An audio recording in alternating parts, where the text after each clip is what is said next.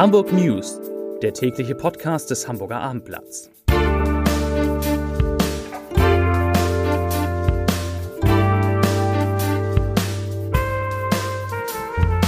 Moin, mein Name ist Lars Heider und heute geht es um nicht geräumte Straßen und Wege in Hamburg. Weitere Themen. Galeria Karstadt Kaufhof hat erneut Insolvenz angemeldet. Die Volksinitiative für einen längeren Weg zum Abitur nimmt eine wichtige Hürde und beim Abbau der Alstertanne gibt es Probleme. Dazu gleich mehr. Zunächst aber wie immer die Top 3, die drei meistgelesenen Themen und Texte auf abendblatt.de. Auf Platz 3 glatte Straßen und Wege. CDU fordert Eingreifen des Senats. Auf Platz 2 Anmeldefrist läuft, welche Grundschulen stark nachgefragt sind. Und auf Platz 1 Bahnstreiks, alles zu Tickets, Rechten und Notfallplänen. Das waren, das sind die Top 3 auf abendblatt.de. Eisglatte Straßen und Wege und nicht geräumte Nebenstrecken sind in diesen Tagen ein Ärgernis. Nun wirft die Hamburger CDU dem Senat vor, zuletzt so zu viel Personal beim Winterdienst abgebaut zu haben. In einem Antrag fordert die Opposition den rot-grünen Senat zum Handeln auf. Fällt im Winter Schnee, dann muss die Stadt die Räumung der Straßen und Radwege sicherstellen. Anscheinend hat beim Senat niemand mehr an Schneefall im Winter gedacht, denn anders lassen sich die wiederholt schlecht vom Schnee befreiten Straßen und Radwege nicht erklären. Das sage nicht ich, das sagt CDU-Fraktionschef Dennis Thering. Das Problem, sei dabei in Hamburg hausgemacht, so Thering weiter. Und er sagt, ich zitiere, zumindest ist die Reduzierung der Winterdiensteinsatzkräfte von 900 in den Jahren 2018 und 2019 auf gegenwärtig nur noch 725 Einsatzkräfte nicht folgenlos geblieben. Zitat Ende. Auch sonst stockt und staut es sich. Zwar beginnt der Streik der Gewerkschaft der Lokomotivführer, kurz GDL, offiziell erst am Mittwoch um 2 Uhr nachts und dauert bis zum Freitag um 18 Uhr.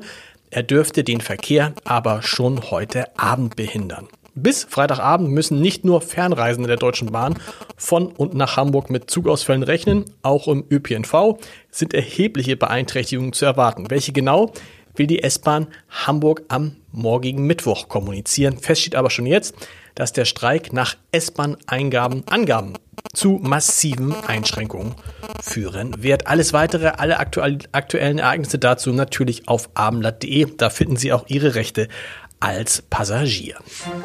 Der Warenhauskonzern Galeria Karstadt Kaufhof hat heute beim Amtsgericht Essen einen Insolvenzantrag gestellt. Betroffen sind davon auch die drei Hamburger Galeria-Standorte in der Mönckebergstraße, in Amsbüttel, an der Osterstraße dort und im Alstertal Einkaufszentrum im Poppenbüttel. Nach 2020 und 2022 zittern nun erneut mehrere hundert Beschäftigte in Hamburg um ihre Arbeitsplätze. Zum vorläufigen Insolvenzverwalter wurde der Hamburger Stefan Denkhaus eingesetzt.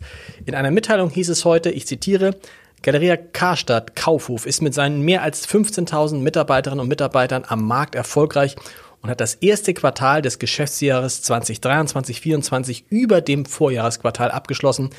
Die zahlreichen Insolvenzen der Signer-Gruppe schädigen jedoch Galeria massiv, behindern das lau laufende Geschäft und schränken durch hohe Mieten und teure Dienstleistungen die künftigen Entwicklungsmöglichkeiten stark ein.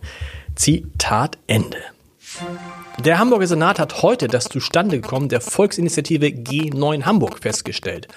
Gegenstand der Volksinitiative ist der Entwurf eines Gesetzes zur Einführung des neunjährigen Gymnasiums in der Freien und Hansestadt. Das heißt, neun Jahre bis zum Weg zum Abitur. Die Prüfung der am 15. Dezember von den Vertrauenspersonen der Initiative abgegebenen Unterschriftenlisten durch die Bezirksämter hat ergeben, dass die erforderliche Mindestanzahl von 10.000 gültigen Unterschriften von zur Bürgerschaft Wahlberechtigten erreicht wurde. Und damit ist die Volksinitiative zustande gekommen. Aber bis zu einer Volksabstimmung, da ist es noch ein weiter Weg. Dafür müssten im nächsten Schritt beim Volksbegehren rund 66.000 Unterschriften gesammelt werden.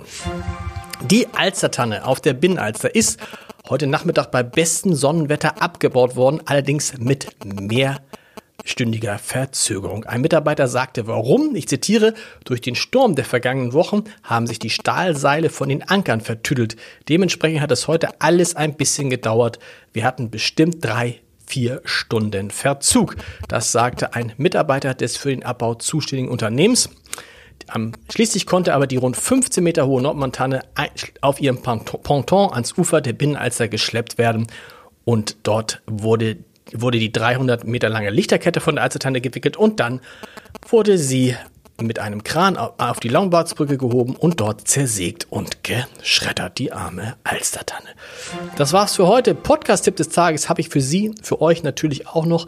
In unserem schönen Podcast Entscheider treffen Heider ist heute Boris Brandt zu Gast. Boris Brandt hat ein Stück Fernsehgeschichte geschrieben. Er hat, wenn man so will, Big Brother nach Deutschland geholt ins Fernsehen und er hat auch TV Total, der Sendung mit Stefan Raab, den Weg geebnet.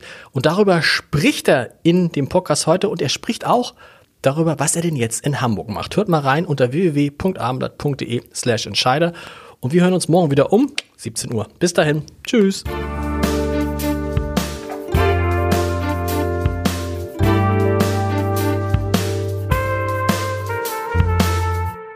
Weitere Podcasts vom Hamburger Abendblatt finden Sie auf abendblatt.de slash podcast.